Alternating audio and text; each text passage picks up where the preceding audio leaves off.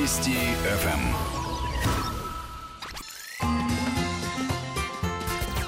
Диалоги о рыбалке.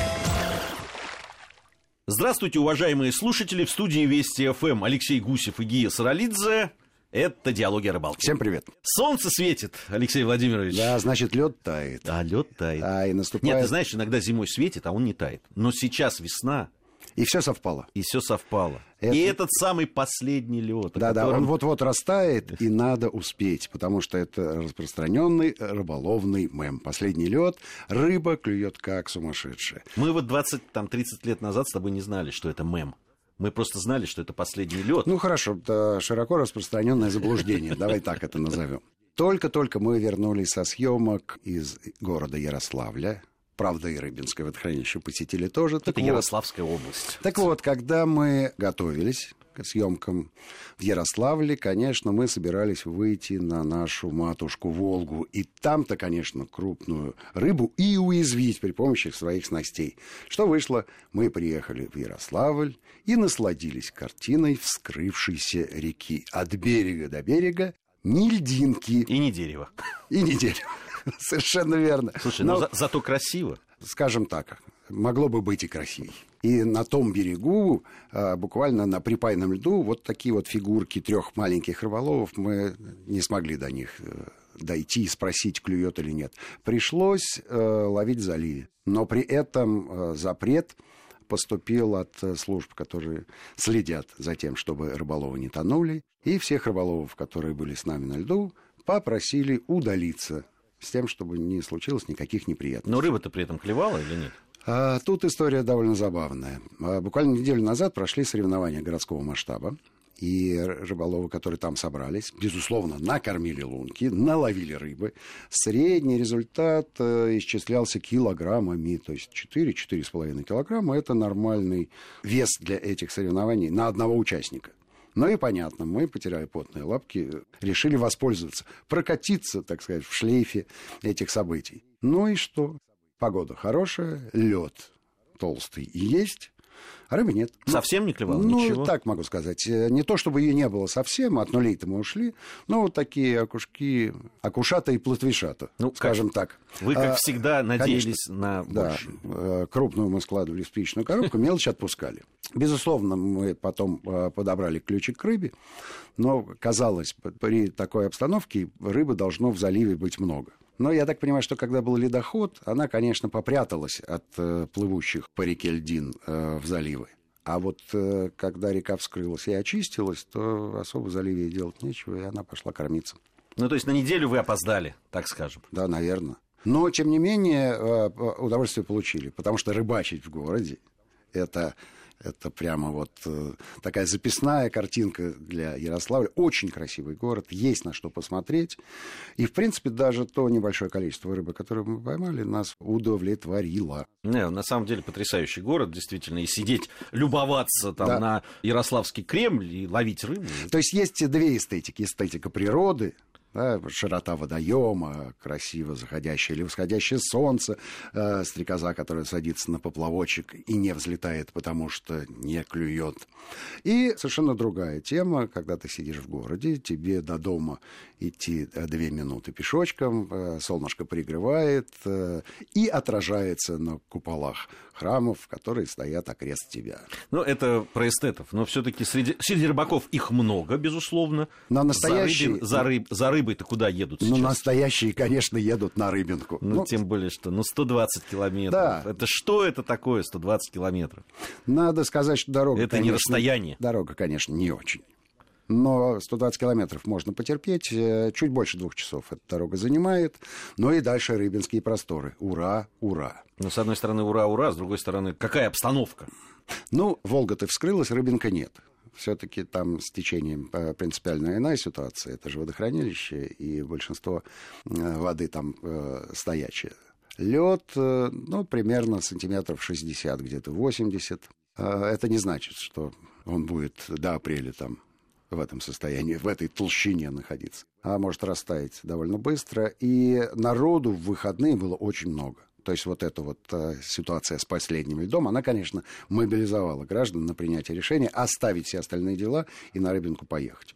Какие дела у рыбака могут быть, Вот, когда последний да, лед? да. Какие? А мы, э, мы остались там на будние дни, и, конечно, по сравнению с э, воскресными, ну, черно от народа, и тут водоем-то громадный, ну, две-три да, точечки рыболовно, рыболовные стоят. Но с погодой повезло. Не часто А, так бывает.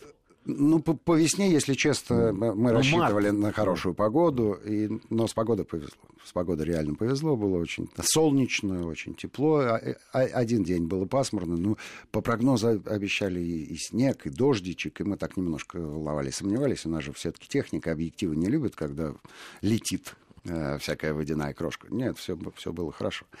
А, но рыбинка меня очередной раз разочаровала. Я вообще не очень люблю это водохранилище. Мне кажется, что сильно раскручено это, это в, в рекламном плане среди рыболовов. И все эти рассказы про громадные э, стаи сенца, на которую, если нарвешься, то просто вот снегоход не увезет ни один э, количество пойманной рыбы. Сколько я раз туда не ездил, ни разу ничего трофейного я не видел.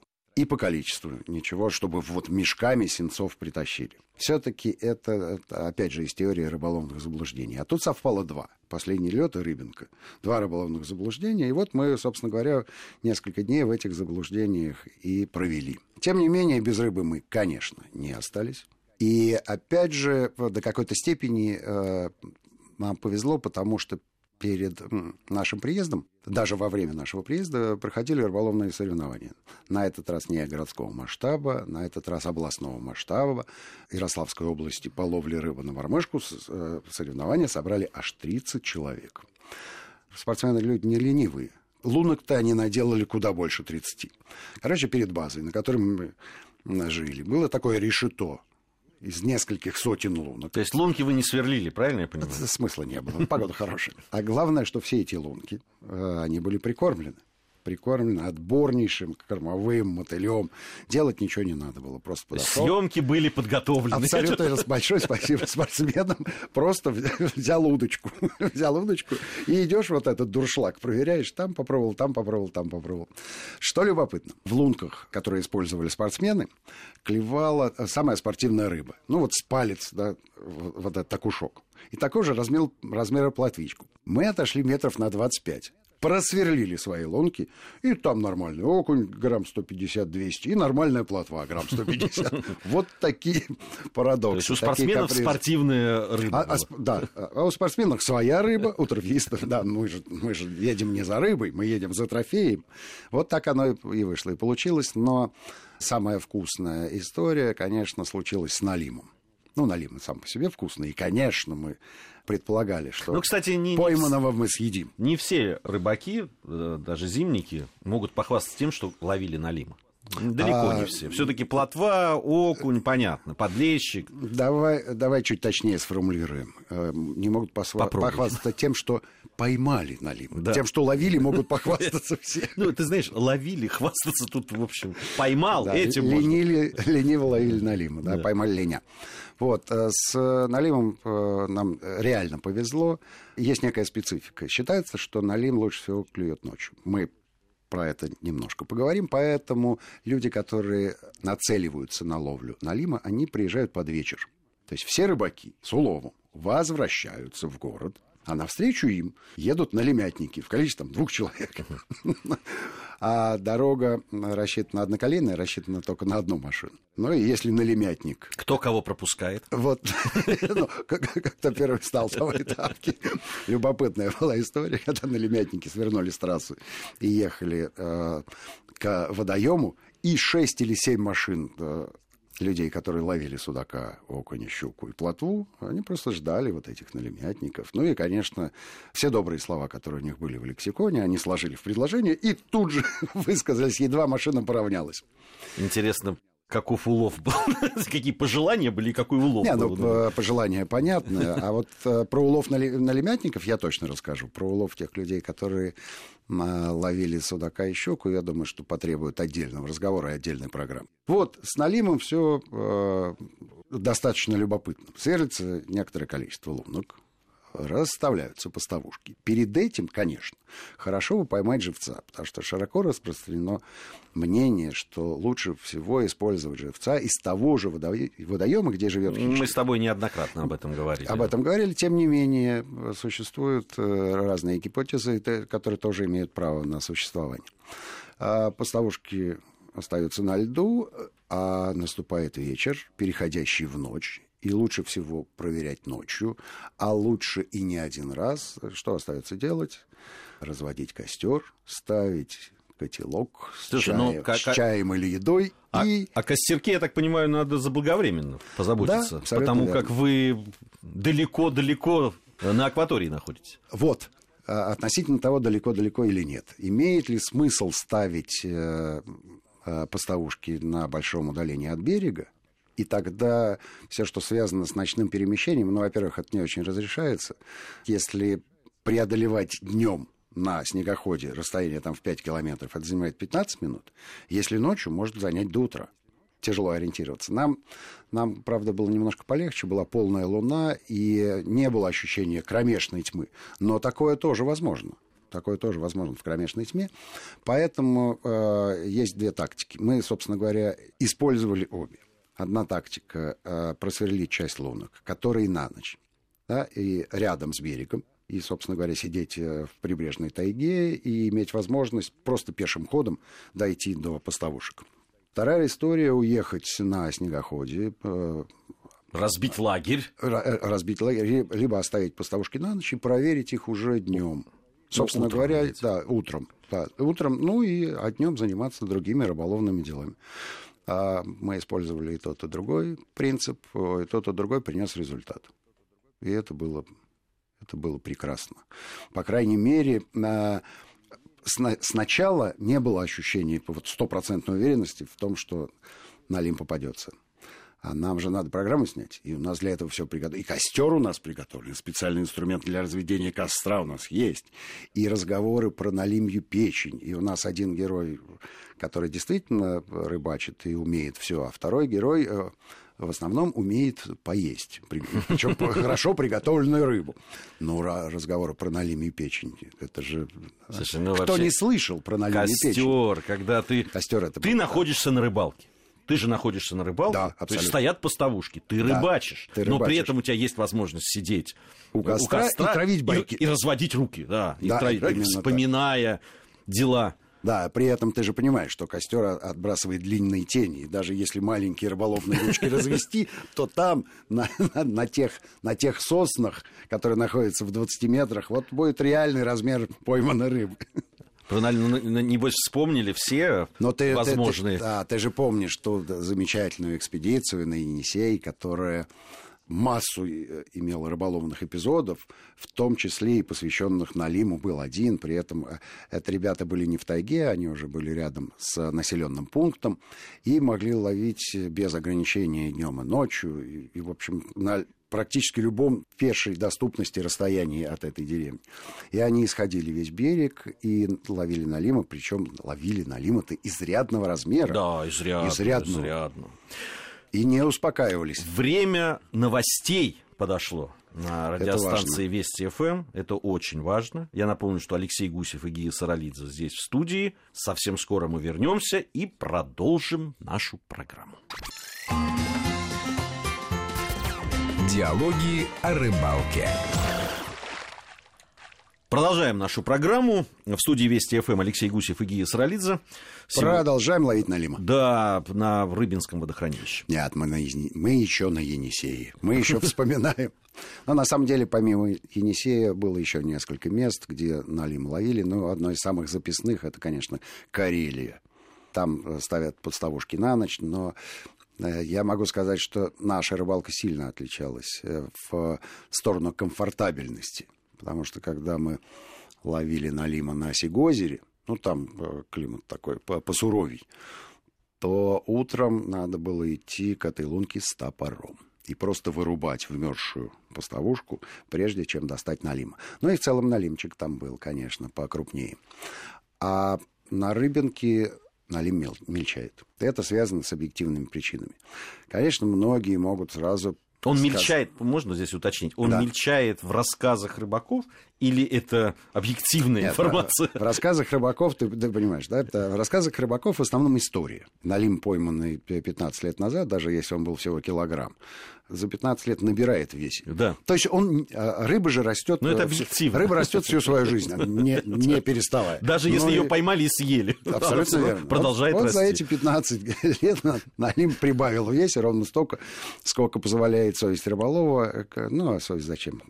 не надо пользоваться ненужными вещами. В среднем э, налим на рыбинке нынче достигает веса в 1 килограмм. Двухкилограммовая особь считается гигантом. Вот, собственно говоря, и, и, и предел. При этом человеческий фактор здесь э, не сыграл ощутимой роли, просто теплеет климат. Ну и опять же, климат может теплеть просто так, а может из-за того, что мы активно вмешиваемся. Но налим рыба хладолюбивая, и температурный режим э, при повышении хотя бы на 1 градус для нее дискомфорт. А именно так и происходит на полтора градуса. В среднем у нас сейчас теплее, чем было какое-то а время А как это назад. сказывается? Ну, я понимаю, если становится меньше налима. А почему это сказывается на его размерах? С размерами тут э, несколько есть версий. Э, одна рыболовная, и я, наверное, не буду ее э, озвучивать, а есть версия ихтиологическая. Связано это с тем, что Налим не успевает вырасти до нужных размеров в тех температурных погодных условиях, которые ему предлагаются. Мальки-то кормятся одним и тем же все.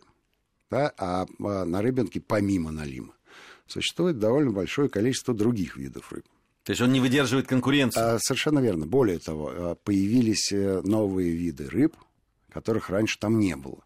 Ну, вот пришла тюлька, откуда тюлька там появилась? Ее изначально не было. Хотя Папанин э, со своими единомышленниками, который основал ихтиологический поселок Барок, они это мечтали о том, что рыбинку они заселят всеми видами рыб, которые только может найти в э, средней полосе России, и все их акклиматизируют. И фактически это будет такой громадный оптовый рыбный рынок, куда приезжают э, представители торговых организаций и заказывают. Ну, мне так, давай, курюшки, репушки там немножко, и покрупнее вот этих вот, вот щучек, сазанчиков.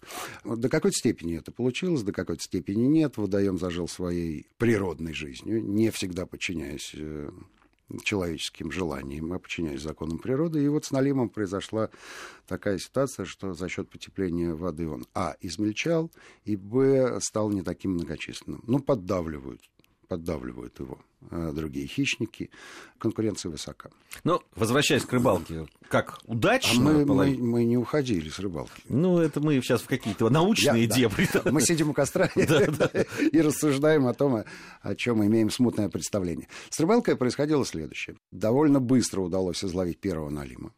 И размер его был ну, в районе полукилограмма. То есть, в принципе, это половозрелая особь. Как утверждают их теологи, нынешние налимы перестали быть долгожителями, то есть э, живут они в среднем 8-10 лет и все, начиная там с третьего года жизни, начинают нереститься, но и понятно, что вот это вот э, э небольшой промежуток времени не дает им вырасти до нужного размера, и налим в полкило – это самый такой стандартный размер, налим среднего возраста, скажем так.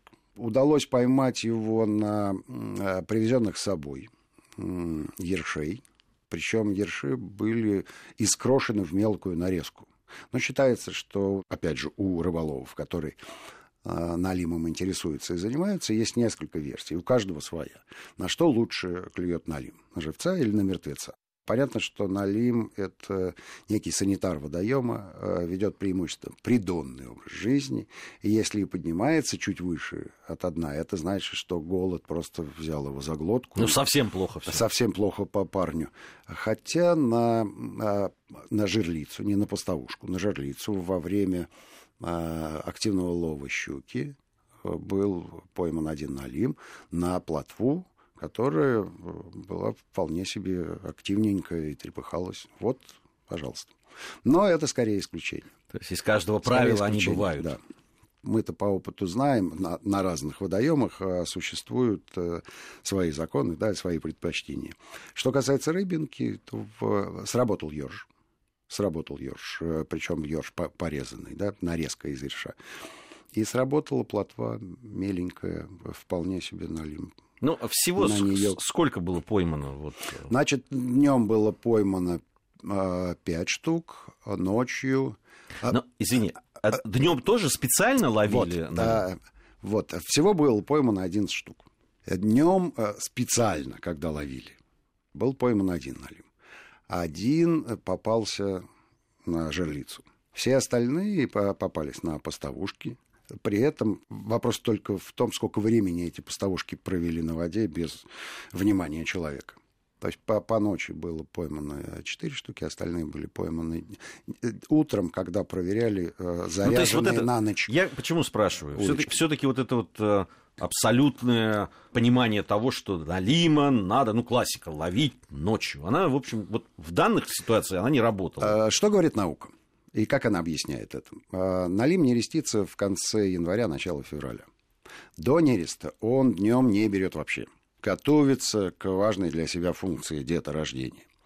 А вот начиная с февраля и до конца ледостава, налима вполне можно поймать и днем, потому что э, совершив то, что ему назначено природой, он начинает просто приходить в нормальное состояние, отъедаться, набирать вес и силы. Соответственно, его активность просто в разы больше, чем в передний рестовый период. Вот и все. Что сделали с Налимом? Не хотел тебе говорить при всех, но придется. Конечно, была любопытная кулинарная история. Рыжий Валера, которого все знают по программам «Диалоги о рыбалке», мечтал попробовать на лиме печень. И, конечно, вся съемочная группа присоединялась к этому его желанию. Ну, скажи, как часто ты ел на лиме печень? Вот, оп, повисла пауза. Раза два в жизни, наверное. Вот об этом и речь. То есть это реальный деликатес, который вот абсолютно достижим для нас. И получилось так, что мы жили на базе, и, конечно, на, на базе есть ресторан, и мы так спросили, а у вас есть какое-то фирменное блюдо из Налима? Как вы его готовите? Я говорю, да нет, жарим там или коптим. Но я не успокоился, пошел к повару. А повар молодой такой, симпатяга. Я говорю, слушай, мне пришла в голову вот такая идея.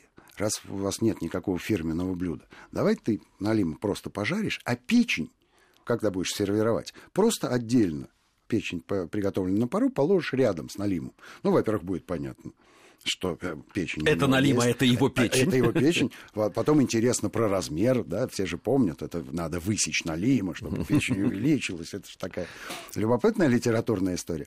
Вот. И повар э, превзошел сам себя. Он э, с большим вниманием отнесся к моему предложению и такую красоту сделал. Именно так все и произошло. Выяснилось, что печень у него вполне себе э, сопоставимого с телом размер, ну, такая алкоголическая. Она побольше, чем у обычной, у обычной рыбы. Ну и вкуснющая, конечно. Очень вкусная. Невероятно вкусная. Понравилось. Ну, она была как-то приготовлена особо? А, досталось не всем, вот в чем Кто-то не успел. Досталось не всем. Я, я помню эпизод, который произошел с нами в Норвегии. Мы ловили треску. А, целая команда у нас была, в том числе и съемочная группа. И у нас, э, поскольку там э, в Норвегии это рорбу, нет ресторана, то есть ты находишься на собственном удовольствии. У тебя есть э, кухня без повара, а есть акватория но что наловил, то тот и съел. И у нас было дежурство. Мы разбились по парам, и вот мы с моим напарником решили все-таки приготовить печень. Печень трески. Ну, ну, это совсем классика. Абсолютно верно. А, с третьей попытки. Я тебе так скажу. Хорошо, трески было много. Трески было сколько угодно, и завались. И в каждой из них была печень, Абсолютно верно, абсолютно верно. В общем, первую печень, когда бросили на сковородку, по-моему, на газу был, но не суть. В общем, э, когда печень приготовилась, в сковородке был ровный такой вот палец толщиной слой э, рыбьего жира, абсолютно прозрачного. То есть печень просто растворилась. Растворилась. Растворилась. Мы поняли, что нет, что-то не так. Надо как-то... Были э, предложения обвалять в муке. Но, короче, выяснилась следующая история. Надо взять дуршлаг, поставить на кастрюлю с кипящей водой, и тогда с печенью у тебя все будет хорошо. С печенью будет хорошо, если вести здоровый образ жизни, заниматься спортом и рыбалкой в том числе. И не быть налимом. И не быть налимом, пойманным, тем более. Алексей Гусев и Гия Саралидзе были в студии Вести ФМ. Это были диалоги о рыбалке. Совсем скоро мы вновь с вами встретимся, дорогие наши уважаемые. Всем ни хвоста, ни чешуи. Диалоги о рыбалке.